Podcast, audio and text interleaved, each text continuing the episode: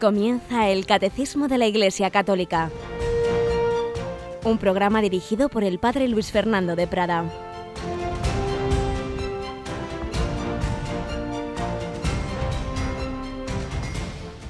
Alabados sean Jesús, María y José. Muy buenos días, queridísima familia de Radio María. Comenzamos este, esta nueva semanita, tres días en los que exponemos martes, miércoles y jueves en los que exponemos el catecismo de la Iglesia Católica, precedido, como bien sabéis, el lunes de nuestro querido Monseñor José Ignacio Munilla en Sexto Continente y también, ya no solo precedido, sino seguido, puesto que en la nueva programación ya acabó el padre Miguel Ángel Morán de explicarnos esa cuarta parte del catecismo de la Iglesia Católica y por ello los viernes tenemos un segundo programa de Sexto Continente, lunes y viernes Monseñor Munilla. Y esas preciosas explicaciones de la cuarta parte del catecismo, la oración, la oración del cristiano, que nos ha estado exponiendo el padre Morán durante dos años, se repiten, se repiten en la madrugada a las 5 de la mañana, ahora mismo no recuerdo si de jueves a viernes, creo que sí, y las hemos recopilado también en un, en un DVD, como ya os hemos anunciado la semana pasada, son muchos los que lo habéis solicitado, un DVD con esas 95 catequesis del padre Miguel Ángel Morán. Vale la pena volverlas a escuchar, profundizar en ellas, uno mismo, un regalo para sacerdotes, comunidades religiosas pues si no lo tenéis luego ya a partir de las 9 ya sabéis que podéis llamar al 902 500 518 y os lo enviarán a, casa y podréis disfrutar de estas catequesis. Eh, nosotros vamos estos tres días, como digo, al catecismo, pero vamos también a recordar, como solemos hacer, algún evento especial de la programación en esta semana. Tenemos con nosotros a Yolanda Gomizioli, buenos días. Muy buenos días, padre. A ver, ¿qué tenemos ahí en nuestra apretada agenda así de especial esta semanita? Pues además de informar a todos nuestros oyentes de todo lo que ocurre en el Sínodo de los Obispos, actos que vamos a retransmitir van a tener lugar el fin de semana y que va a ser la Asamblea de la Renovación Carismática Católica, que será pues el sábado 17 vamos a ofrecer mm, dos conexiones que haremos con la Asamblea hacia las diez y media de la mañana y luego por la tarde a las 4 a las 4 de la tarde estaremos allí retransmitiendo eh, pues todo lo que ocurra allí en la Asamblea de la Renovación Carismática. Y luego, el domingo, tenemos un acto muy bonito que es la canonización de cuatro nuevos santos. Entre ellos van a ser los padres de Santa Teresita de Lisieux y de la Madre María de la Inmaculada Concepción Española de las Hermanas de la Compañía de la Cruz. Eh, la otra persona que va a ser que va a subir a los altares va a ser don Vincenzo Grossi, que es sacerdote diocesano italiano.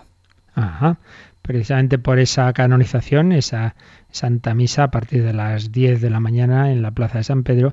Por ello no podemos ofrecer esa asamblea de la renovación carismática en el espíritu completa, que es realmente es sábado y domingo, pero nosotros ofreceremos las enseñanzas y momento, algunos momentos de alabanza del sábado, porque, como digo, el domingo pues conectamos con Roma para ese momento tan precioso. Es una un hecho, yo creo que es la primera vez en la historia que en la misma celebración se canoniza esposo y esposa. Ya había, teníamos ya matrimonios santos como San Isidro Labrador y Santa María la Cabeza, pero cada uno había seguido su proceso, cada uno había sido canonizado en un determinado momento, pero estos padres de Santa Teresita fueron beatificados en una ceremonia en Francia hace unos años y ahora son canonizados a la vez, como digo, en esa misa junto a una española, esa religiosa discípula de Santa Ángela de la Cruz, Sor Ángela, tan querida en, sobre todo en Sevilla, y con ese otro sacerdote italiano. Pues dos momentos especiales que, como solemos y como intentamos,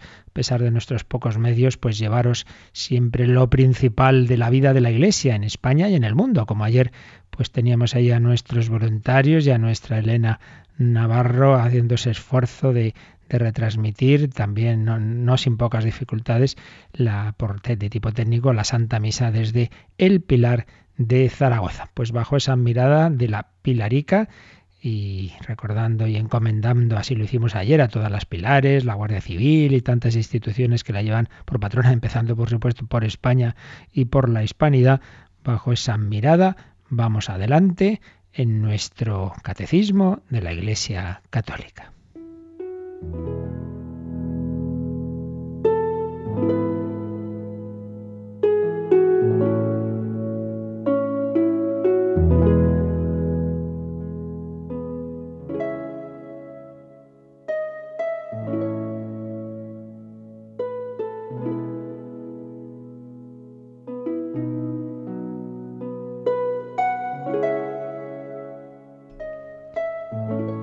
Habíamos estado hablando de Giovanni Papini, pensé yo que ya habíamos terminado lo que íbamos a decir en esta breve sección testimonial sobre él, pero apareció por Radio María, aparecieron dos padres claretianos y uno de ellos, el padre Ángel Sanz, me regaló un librito que ha escrito Nube de Testigos y me encuentro que uno de los capítulos son como cartas que le escribe a diversas personas que han vivido los últimos tiempos y bueno, con determinados valores o, conversión, como es este caso, y tiene uno dedicado, una carta dedicada a Giovanni Papini. Por ello vamos a prolongar lo que decíamos de este converso, de este hombre que educado en el ateísmo, que pretendía ser Dios y, y tener ese ateísmo integral, luego se encontró con Jesucristo, se convirtió y puso su pluma, su gran pluma literaria, al servicio de, de Cristo, al servicio de la fe. Como digo, pues vamos a leer alguna cosa que nos escribe el padre Ángel Sanz sobre Papini. Le dice así en esta su carta que, que le dirige a un hombre que, que ya no está en esta tierra. Aprendes lenguas y te distingues por la agudeza de tus análisis. Descartar a Dios, dejarlo enterrado en el cementerio como un difunto cualquiera, te parecía demasiado burdo tu libro póstumo, El Segundo Nacimiento, que relata con detalle tu itinerario interior, es la narración de un milagro. Tenías que revisar las enseñanzas paternas, liberarte de prejuicios y abrir la mente y el corazón a la verdad, al amor, al misterio, aceptando las luces del Maestro interior y la palabra de los sencillos. Sí, sí, la palabra de los sencillos. Nunca la olvidarías. Porque este segundo nacimiento, el de la fe, la conversión, tiene lugar en el trato con aquella gente noble, elemental y laboriosa de la Toscana. Una de las razones que te movieron a la conversión fue la sencilla cruz que se elevaba frente a tu casa de Bulciano y cita a Papini, una cruz negra de madera plantada en la roca, no grande. Un muchacho podría apenas ser crucificado en ella, no rica, no bella, ni aterradora. Aquella cruz. Y más si cabe, sigue diciendo el Padre Ángel, a aquella gente. Y de nuevo cita Papini, solo al lado de los hombres del pueblo, de este pueblo mínimo y pobre, he vuelto a tomar conciencia de mi naturaleza y de mi destino de hombre, de mi humanidad entera. Y cuenta el Padre Ángel una anécdota que le ocurrió, que le impactó mucho cuando aún no se había convertido. Un día iba por la calle con un amigo ateo. Un mendigo le pide limosna y ese amigo le ofrece una moneda de oro, pero le exige primero al mendigo una blasfemia. Y el mendigo rechazó entonces esa limosna y les dio la espalda. Un gesto digno y elocuente que puso en crisis la afectada seguridad de Giovanni Papini. Y luego pues se casa con una joven que se va convirtiendo para él en una exigencia de oración y cita, hacía falta ponerse de rodillas, orar con los labios a fin de que el hombre orgulloso que no quiso someterse a Dios fuera sometido ahora a la criatura. Realmente estaba ya en ese a punto de la conversión y entonces cuando ya se produce esta, escribe Papini, ahora que Dios me ha vencido, redescubro, volviendo a remontar los caminos de mi vida, signos de fuego que no me quemaron porque no quise detenerme, me parecían olvidados, pero eran reflejos de la llama insumisa de Pentecostés. Esta es una experiencia muy habitual. Los conversos que una vez ya convertidos miran hacia atrás y se dan cuenta de que realmente ya había habido otros signos, otros toques de la gracia de Dios que habían tocado a su corazón, pero que aún no habían abierto la puerta, aún no se habían convertido, pero luego se dan cuenta de que realmente Dios estaba ya ahí. A veces cuando vemos a alguien sin fe decimos, bueno, ya este Dios no le dice nada. Pues claro que sí, seguro que sí, pero muchas veces uno no se entera. Termina este capítulo, esta carta que le escribe el padre Ángel Sanz a Papini con estas palabras. Con tu experiencia de fe, tu agilidad literaria y el vigor de tu temperamento eras capaz de agarrar al lector por la solapa y sacudir su conciencia y su sensibilidad, y siempre desde una actitud inquebrantable, y le cita, la salvación que todos buscan a tientas no puede estar más que en tu reino. Recuerdo ahora tu final, casi ciego desde 1935, ciego total desde 1951 y paralítico de brazos y piernas. Pides a Dios lucidez de mente a cambio de tanta ruina física y Él te la concede. Y te regala además, con la solicitud y el cariño de Jacinta tu mujer y de Viola tu hija, la vivacidad de Anita, la nieta capaz de descifrar en los signos más o menos perceptibles de tu rostro una frase, un pensamiento, todo un discurso que tu gente espera y lee con pasión. Por fin vuelas a la otra orilla. Mientras atiendes con tu nombre de terciario, Buenaventura, la oración que te recita un franciscano amigo.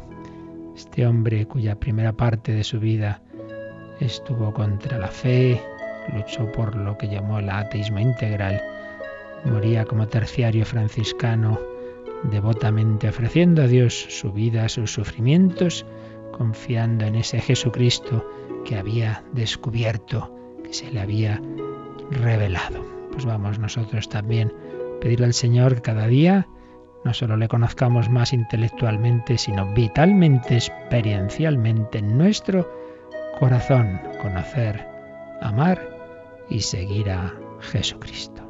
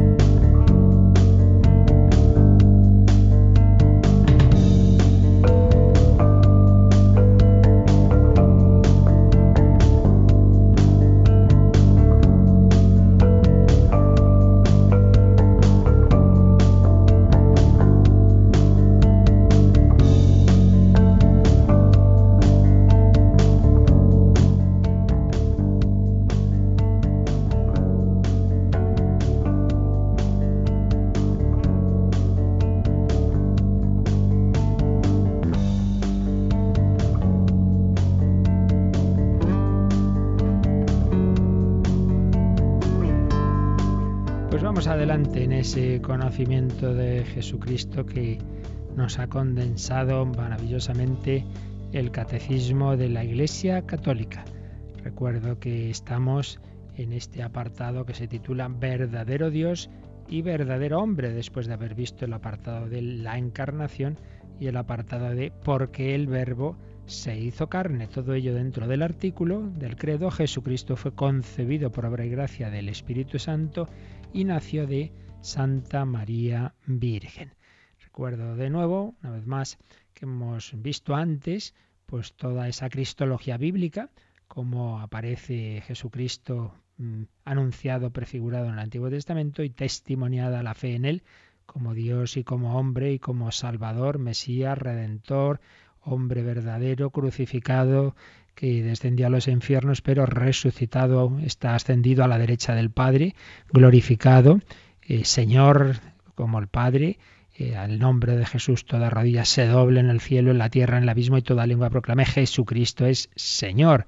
Es decir, tiene esa categoría divina, el Kyrios, igual que el Padre y que el Espíritu Santo. Bueno, pues esa cristología bíblica que aparece de una manera dispersa, de una manera no sistemática en los cuatro evangelios, en los hechos de los apóstoles, en las cartas apostólicas, en el Apocalipsis, que luego fue eh, toda esa tradición apostólica es testimoniada por esos primeros autores cristianos, que también brevemente resumimos, los grandes y mártires, además de, sabios y doctores, eh, San Ireneo, San, San Justino, eh, realmente hombres hombres de fe, San Ignacio de Antioquía, ese gran mártir cristiano, también Tertuliano, pues esos, esos hombres, esos primeros teólogos, podríamos decir que no solo, repito, pues conocieron a Jesús con la cabeza, sino que la amaron tanto que varios de ellos dieron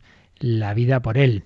Pero también surgieron esas herejías, esas interpretaciones parciales del misterio de Cristo. Una vez más, lo repetiremos muchas veces, que se nos quede bien grabadito, pues las grandes verdades que aparecen testimoniadas en el Nuevo Testamento y en esos primeros autores van a ser que Jesucristo, por un lado, es Dios, que procede del Padre, que es Hijo eterno del Padre, la preexistencia de Cristo, eh, Dios envió junto a sí, cuando se cumplió el tiempo, envió Dios a su Hijo, nacido de una mujer nacido bajo la ley. El, que está con el Padre eternamente se hace hombre, es Dios, es hombre, eh, que nos ha salvado con su muerte y resurrección, pero no son dos. Por un lado un, un ser divino, por otro lado otro ser humano más o menos unido, sino que es un único sujeto. Esta, esta fe es la que se va a ir precisando y plasmando con terminología cada vez más eh, exacta, por así decir, en lo que se iba a definir en los grandes primeros concilios ecuménicos de la Iglesia. Y es lo que está plasmado en ese credo, compuesto en Nicea y luego retocado en Constantinopla, eh, y que rezamos el credo largo que decimos de la misa, ¿verdad? Eh, donde profesamos esa nuestra fe en Jesucristo, Dios verdadero, de Dios verdadero, engendrado, no creado, de la misma naturaleza del Padre.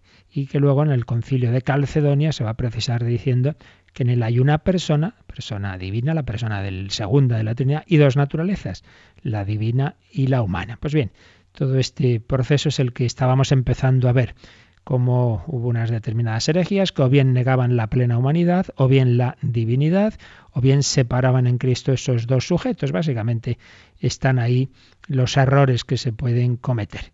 Y ya lo habíamos visto en un primer número, el 464, como la Iglesia tuvo que defender desde el principio la verdad sobre Cristo frente a diversas herejías, y también el 465 tiene dos partes claramente marcadas. En una primera se nos habla también de algunas herejías y, la respuesta primera que dio la Iglesia. Vamos a leer este, eh, primero vamos a recordar de nuevo Yolanda eh, esta primera parte de este, de este número hasta donde ya empieza a hablar del concilio de, Nicea. nos lo relees, por favor. Las primeras herejías negaron menos la divinidad de Jesucristo que su humanidad verdadera, docetismo gnóstico. Desde la época apostólica, la fe cristiana insistió en la verdadera encarnación del Hijo de Dios, venido en la carne, pero desde el siglo III la Iglesia tuvo que afirmar frente a Pablo de Samosata en un concilio reunido en Antioquía que Jesucristo es Hijo de Dios por naturaleza y no por adopción. Y no por adopción. Hasta aquí fueron lo que se llaman concilios locales, sínodos locales. La Iglesia tiene conciencia, esto lo vimos eh, al principio de cuando expusimos el catecismo, de que su magisterio, sus enseñanzas, las enseñanzas de los obispos, etcétera, evidentemente siempre son enseñanzas auténticas, autorizadas, que vienen de Cristo, pero no tienen la última garantía de la infalibilidad cuando son simplemente o bien de un obispo por su cuenta o bien de un sínodo, pero de un sínodo particular, sino únicamente cuando son de la Iglesia universal. Y esto puede venir o bien porque todos los obispos unidos enseñan lo mismo, bien porque se han reunido de hecho en un concilio ecuménico, es decir, universal,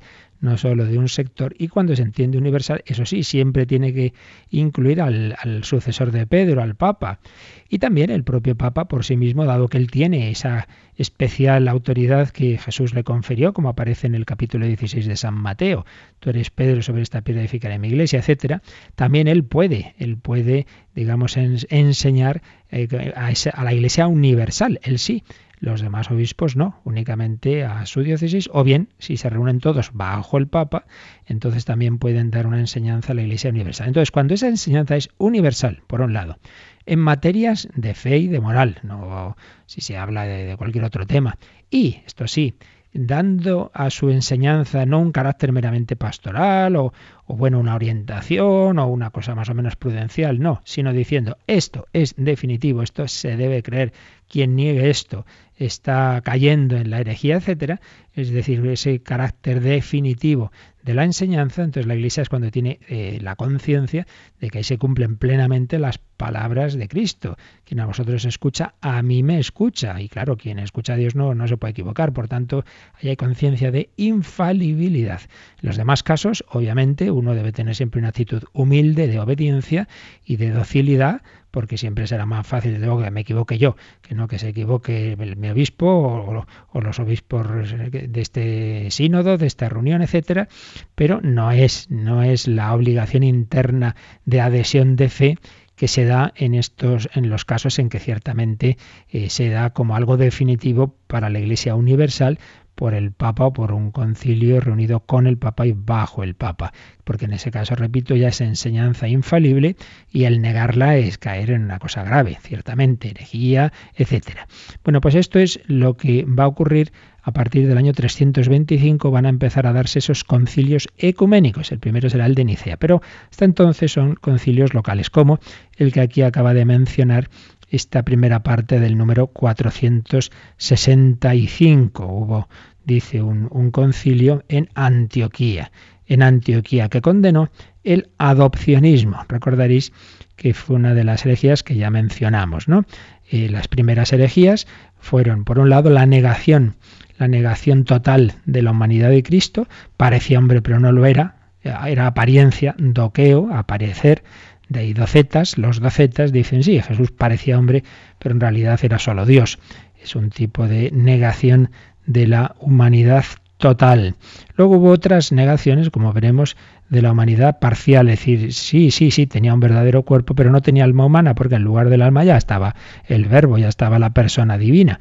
Entonces no, Jesús no sería verdadero completo hombre, le faltaría el alma. Por un lado, negación de la humanidad. Y en el extremo contrario, se da ese grupo de los ebionitas, que vienen del mundo judío, que lo veían como un hombre, como un hombre a Jesús, pero no como Dios. Y uno de los, de los matices o de los grupos eh, de la negación de la divinidad de Cristo, de los más extendidos, fue el adopcionismo. Ese hombre fue adoptado, de ahí adopcionismo, por Dios Padre en el Jordán. Entonces, desde ese momento, ese hombre pues está en una especial relación con Dios, pero no es que fuera Dios, Dios eterno, Hijo eterno, ¿verdad? Entonces se niega esa plena divinidad de Jesucristo. Pero quien la va a negar ya de una manera más clara fue Arrio, un presbítero de, de Antioquía, en el, que, en el que claramente se va a dar la herejía, una herejía la quizá la que se extendió más, más en aquella época. Llegó a decir San, San, San Jerónimo que un día el orbe se despertó arriano, porque se extendió mucho, y hay que decir que incluido muchísimos obispos de la Iglesia Católica. Ya hemos dicho antes que, que un obispo o muchos pueden equivocarse. Sin, otra cosa es ya en cuando todos ellos y bajo el Papa toman una dan una definición doctrinal ahí el Espíritu Santo garantiza que no nos van a llevar a error, pero un grupo de ellos o uno de ellos o, un sector, incluso un sector grande, pues pueden, pueden equivocarse. Y esto les pasó, pasó, se extendió mucho. Esa herejía que enseguida vamos a explicar del arrianismo, que no es una cosa lejana, históricamente sí, pero el trasfondo se, da, se ha seguido dando luego en la historia de la Iglesia y mucho me temo que también se da ahora. Y entonces van a empezar esa serie de concilios ecuménicos, concilios ecuménicos no meramente pastorales, sino doctrinales, que va a irse realizando en la historia de la Iglesia. El último concilio ecuménico que hizo definiciones doctrinales fue el Vaticano I.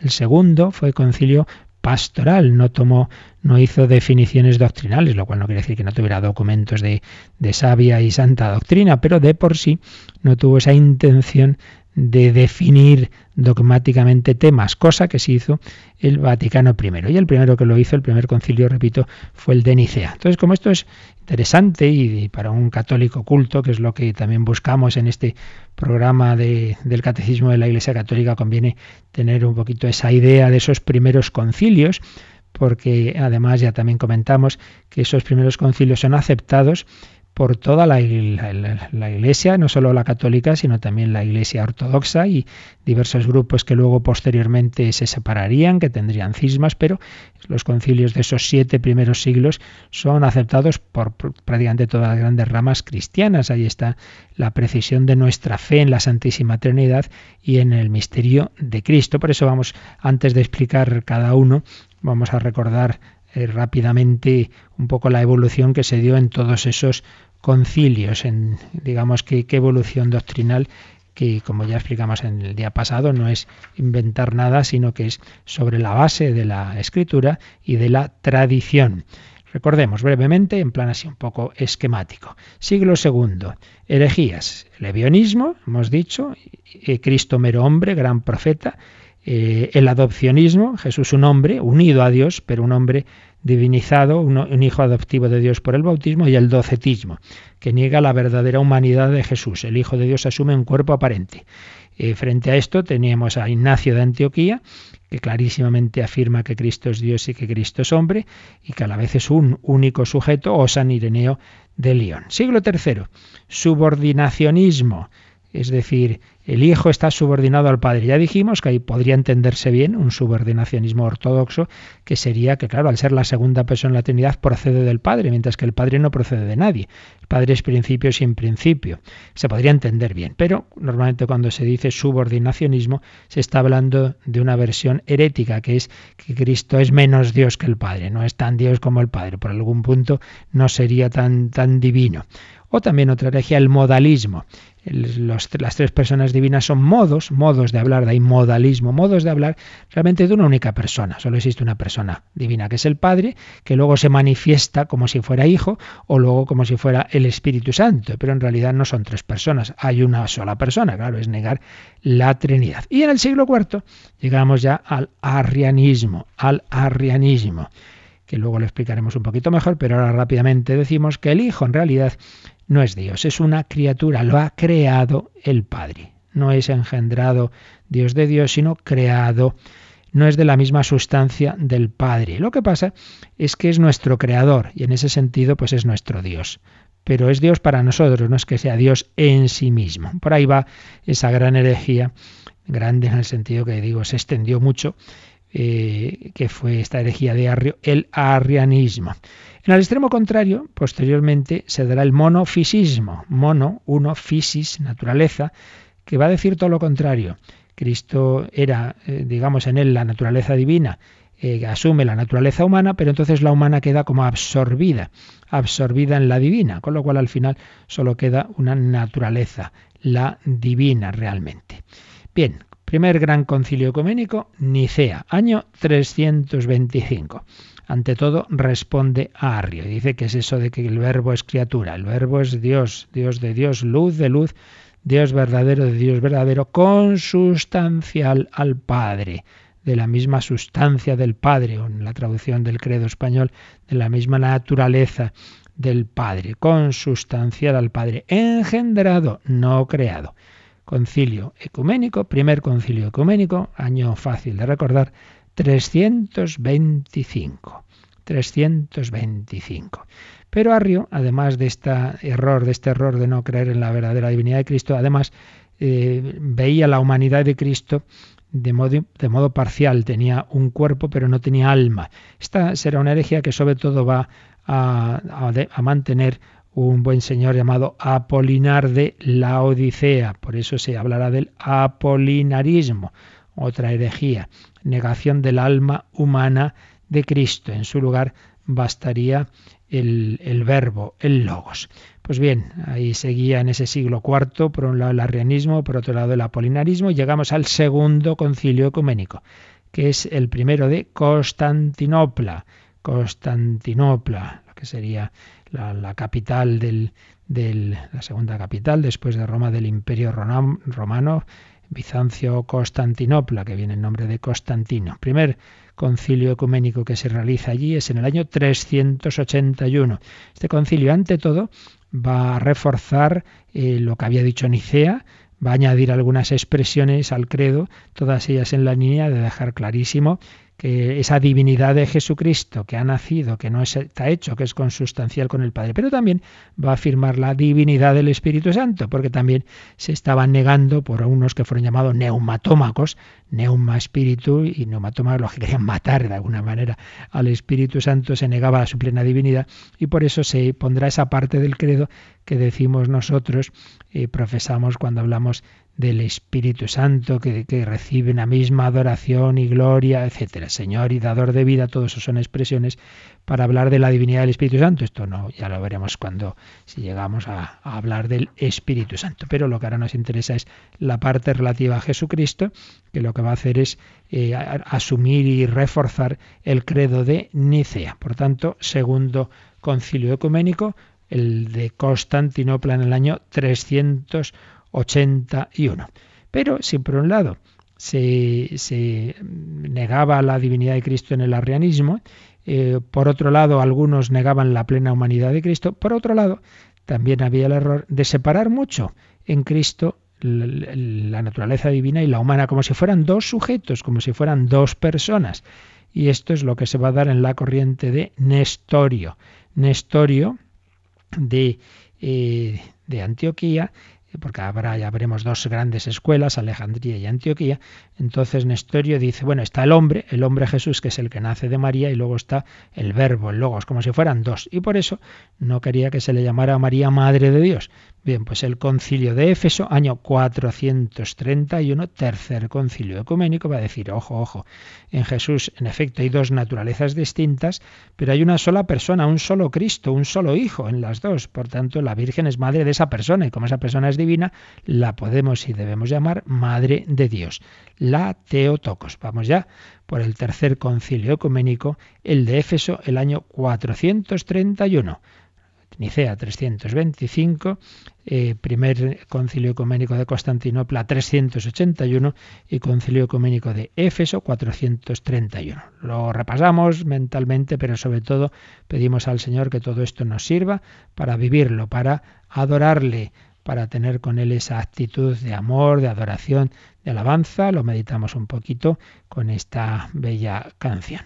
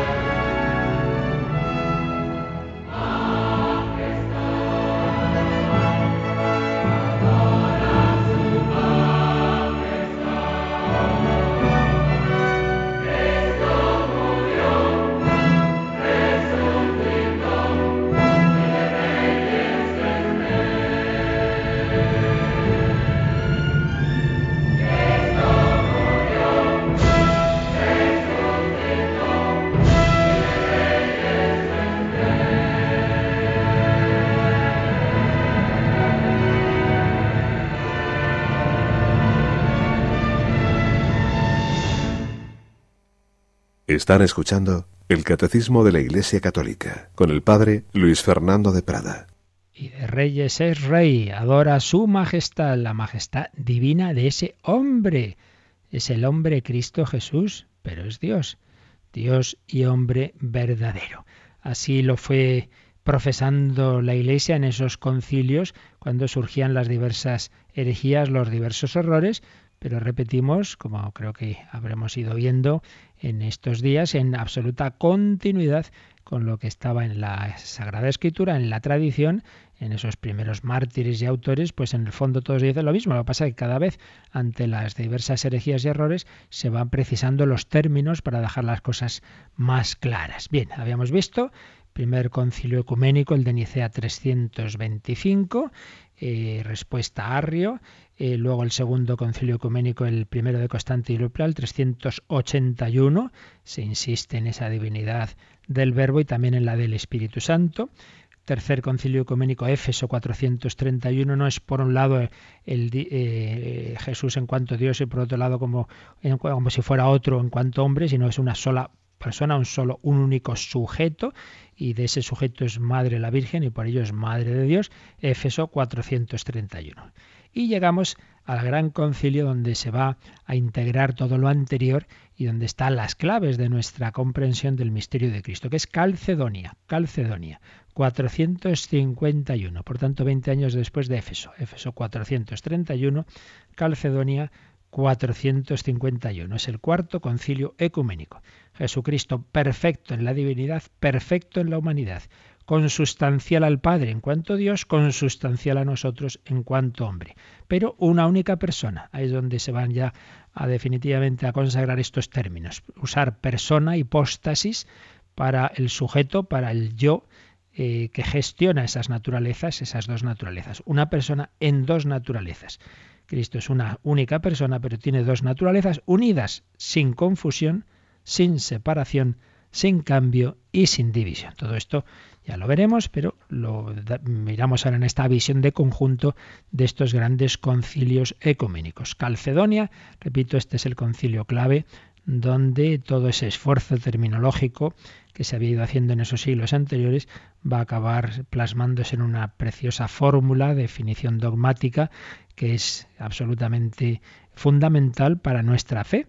Para nuestra fe, esto no son cosas de entonces y ahí se quedaron, sino que nunca podemos separarnos de, esas definiciones que la Iglesia primitiva, bueno, primitiva ya en el siglo V, 451, fue haciendo sobre el misterio de Cristo. El siguiente concilio ecuménico, el quinto, será de nuevo en Constantinopla, el segundo de Constantinopla, el 553. No hay grandes avances doctrinales sobre lo que ya se había dicho anteriormente, fue un concilio con bastantes jaleos. Bueno, la verdad es que todos estos tuvieron bastantes luchas, dimes y diretes. Por eso, cuando uno ve un poquito la historia de la Iglesia, pues ya no se escandaliza de nada. Siempre ha habido entre los obispos sus cosas, ¿verdad? Hombres somos. Se cuenta el concilio de Trento que un padre se enfadó con otro y le tiró de los pelos de la barba. En fin, estas cosas pasan, ¿no? Y de un teólogo español que se enfadó con otro y, que dice, le mandó a donde los españoles mandan a la gente cuando se enfadan. En fin, estas cosas humanas se han dado siempre en la historia de la Iglesia, no, no hay que escandalizarse de nada. El Espíritu Santo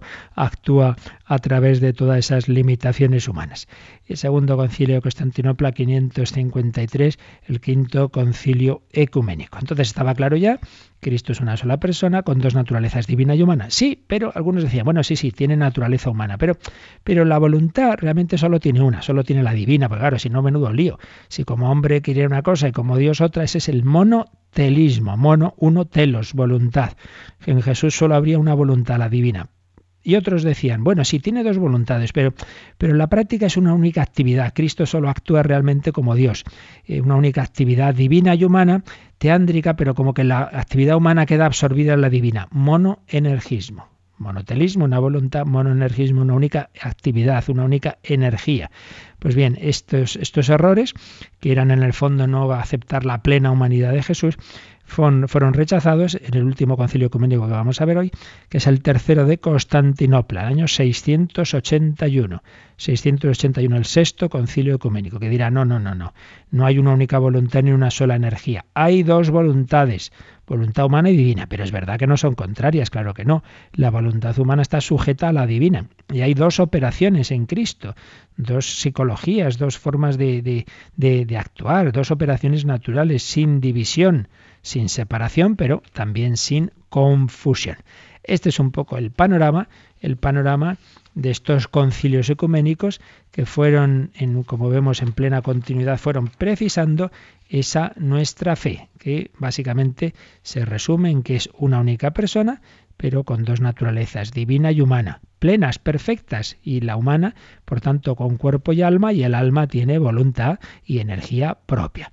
Esto es lo que eh, nos va a decir ahora el, el catecismo nos va a resumir lo que aquí yo a su vez he resumido, en fin, porque ya comprenderéis que todo esto cuando se estudia pues son muchos meses, ¿no? Cada uno de estos concilios, aquí hay muchos muchos temas y hay cuestiones debatidas, hasta qué punto en historia decía esto o no, y bueno, en fin, aquí obviamente tenemos que ir a lo esencial que nos interesa para nuestra fe. Y ahora sí que Yolanda vamos a leer la segunda parte que habíamos dejado cortado, el número 465, después de haber visto el conjunto de estos concilios ecuménicos, vamos a, a fijarnos ya en concreto un poquito más en lo que dijo el concilio de Nicea en respuesta a la, a la herejía de Arrio. Entonces, 465 ahí hacia, la, hacia la mitad. El primer concilio ecuménico de Nicea, en el año 325, confesó en su credo que el Hijo de Dios es engendrado, no creado, de la misma substancia, en griego homousion, que el Padre, y condenó a Arrio que afirmaba que el Hijo de Dios salió de la nada y que sería de una sustancia distinta de la del Padre. Aquí nos ha dicho el, catecismo lo principal que tenemos que eh, quedarnos de este primer gran concilio ecuménico celebrado en Nicea. Y además, claro, esto, esto sí que todos, a todos nos, nos afecta porque lo decimos en el credo, en ese credo que llamamos el credo largo, ¿verdad? Pues estamos diciendo palabras que se definieron en este credo de Nicea. Eh, entonces, frente a Arrio, que no creía en esa plena divinidad de Cristo, que decía que el Verbo, el Hijo de Dios, había sido creado, nosotros qué decimos, pues lo que dice aquí el catecismo, ¿no? Recordando el credo de Nicea, que es engendrado, no creado. Ah, entonces por eso decimos en el credo engendrado, no creado. Pues sí, lo decimos porque así tuvo que definirlo Nicea frente Arrio, que decía que el verbo había sido creado. De la misma sustancia, homousios, eh, consustancial, consustancial al Padre, en la traducción litúrgica de la misma naturaleza que el Padre, se dijo en una primera traducción, ahora decimos de la misma naturaleza del Padre, eh, pero el original es esto, eh, consustancial, homousios, tu patri, consustancial al Padre, es decir, que no es de otra que no sé, como distinto, ¿no? Separado de otra, de otra sustancia, otra naturaleza. No, no, no, no, no. La misma naturaleza divina es la que tiene el Hijo que el Padre. Entonces condenó a Arrio, o sea, en positivo fue ese credo, en negativo una serie de anatematismos de condenas eh, para quien dijera, como decía Arrio, que el Hijo de Dios salió de la nada, por tanto fue creado, y que sería de una sustancia distinta de la del Padre. Tenemos que decir que a lo largo de la historia, pues las ideas de fondo de, las herejías se repiten, es decir, concretamente pues pues lo que dijo Arrio pues tuvo sus su, su, ambiente su contexto pero el trasfondo pues más o menos es un trasfondo que se va a seguir repitiendo también en nuestra época. Arrio admitía eh, Arrio que, que, vivió del 256 al 336 él decía que el sí sí que él creía lo que decía la Iglesia y que él seguía lo que decía la Biblia, pero interpretaba los términos bíblicos en un sentido distinto al que la Iglesia siempre los había interpretado. ¿De dónde viene su error? Pues su error viene de que él pensaba que lo propio de Dios es eh, ser inoriginado, no tener origen, no tener origen. Y es verdad que Dios en sí mismo, claro, eso que a veces los niños preguntan, ¿quién ha hecho el mundo? Dios. ¿Y quién ha hecho a Dios? No, hombre, a Dios no lo ha hecho nadie. Dios es eterno, Dios no tiene origen, sí. Pero eso no quiere decir que dentro de ese Dios, de esa naturaleza divina, no pueda haber tres personas y que una de ellas, el Padre, en efecto es principio sin principio, y en cambio el Hijo y el Espíritu Santo proceden del Padre, pero proceden no por creación y no en el tiempo, no es que primero hubo una época en que estuvo el Padre solo y luego ya de repente pues tiene al Hijo, no, no. Si el Padre es Padre es porque eternamente es Padre, eternamente es Padre porque eternamente genera al Hijo.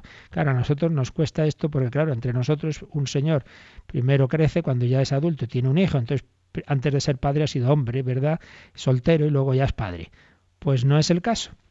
En Dios no es así, porque Dios eternamente, su, su sustancia divina, infinita, eternamente está generando eh, su imagen, su reflejo, su logos, su Hijo. Entonces, eternamente hay Padre e Hijo y eternamente hay Padre, Hijo y Espíritu Santo. Pero Arrio pensaba que sólo aquella persona que no tiene origen es Dios. Por tanto, el que es originado, el Hijo y el Espíritu Santo, que el, el Hijo en concreto, que es originado, no sería Dios en sí mismo, será Dios para nosotros, porque es verdad en que luego Él nos ha creado, es Dios respecto a nosotros, es nuestro creador. Todo ha sido hecho por medio de Él, pero en sí mismo, en sí mismo no era Dios. Por eso tiene esta frase eh, Arrio, hubo un tiempo en que el verbo no existía, o un tiempo en que solo estaba el Padre. Claro, eso es lo que se empezó a oír y dijo, pero ¿qué está diciendo este hombre?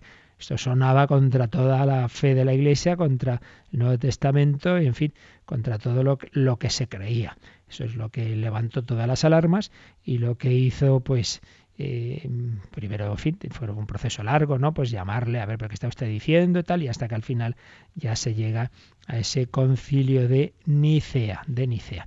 Y es cuando la Iglesia se da cuenta de que no basta con repetir las fórmulas bíblicas, porque también lo hacía eh, Arrio, sino que hay que explicarlas. Y es cuando, por primera vez en la historia de los concilios, se usa un término, una expresión de fe como de fe, que propiamente no está en la Escritura, pero que se vio que expresaba lo que decía la Escritura y que era necesario usarla para dejarlo claro, que es ese consustancial al Padre, homoousios tu patri.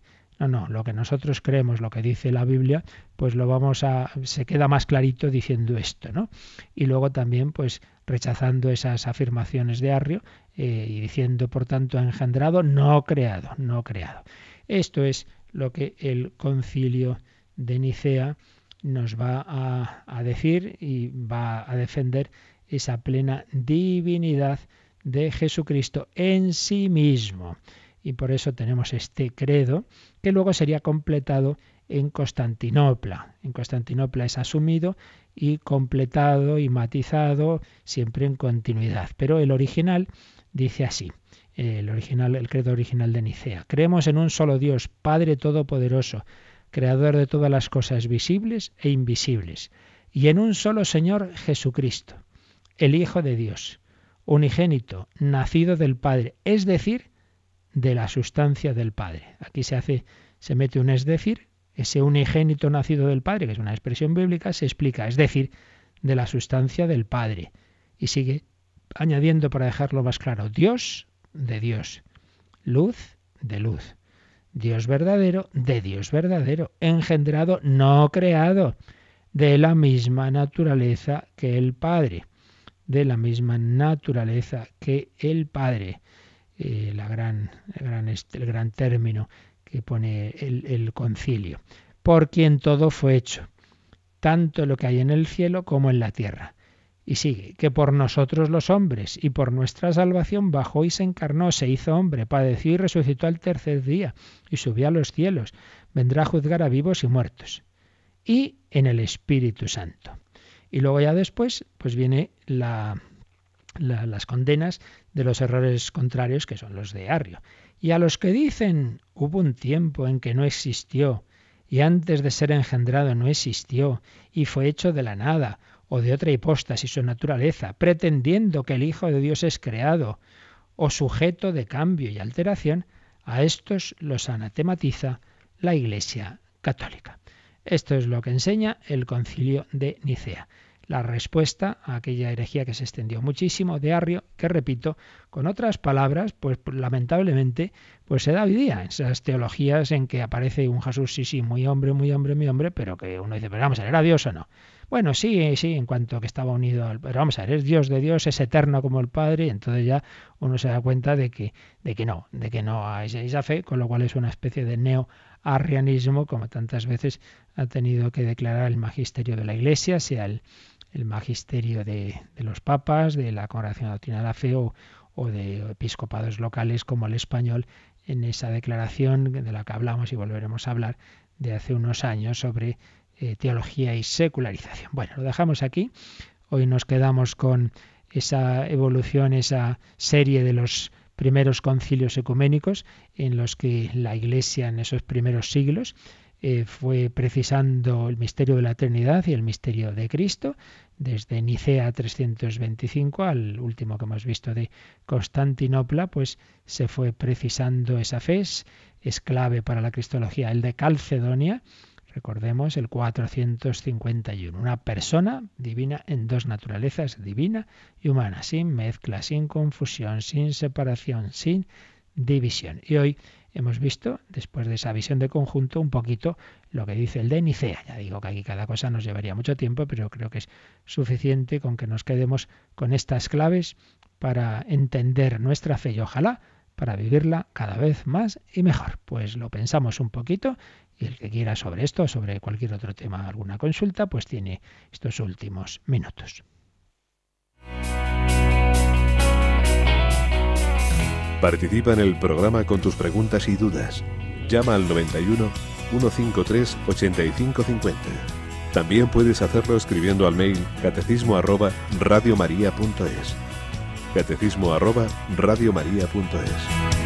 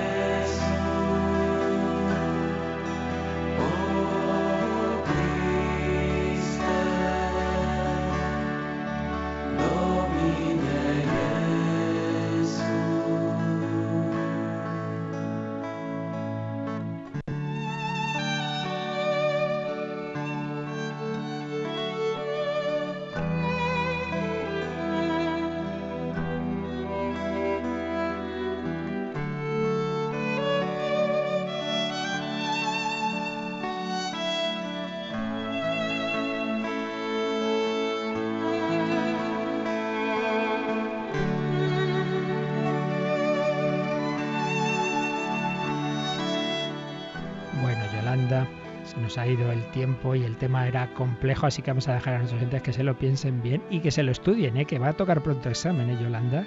Así que a estudiar estos concilios y sobre todo, pues que tengamos clara esa nuestra fe, la única persona del verbo en dos naturalezas, nuestro hermano, consustancial con nosotros en cuanto hombre, y a la vez consustancial al Padre en cuanto Dios, pues a esa Santísima Trinidad, esas tres personas divinas, las tres igualmente Dios, unidas en una única naturaleza, pedimos su bendición.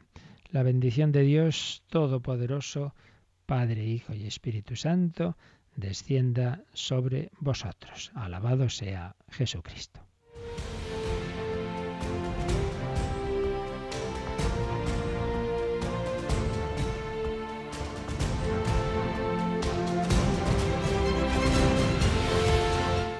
Han escuchado en Radio María el Catecismo de la Iglesia Católica Un programa dirigido por el Padre Luis Fernando de Prada.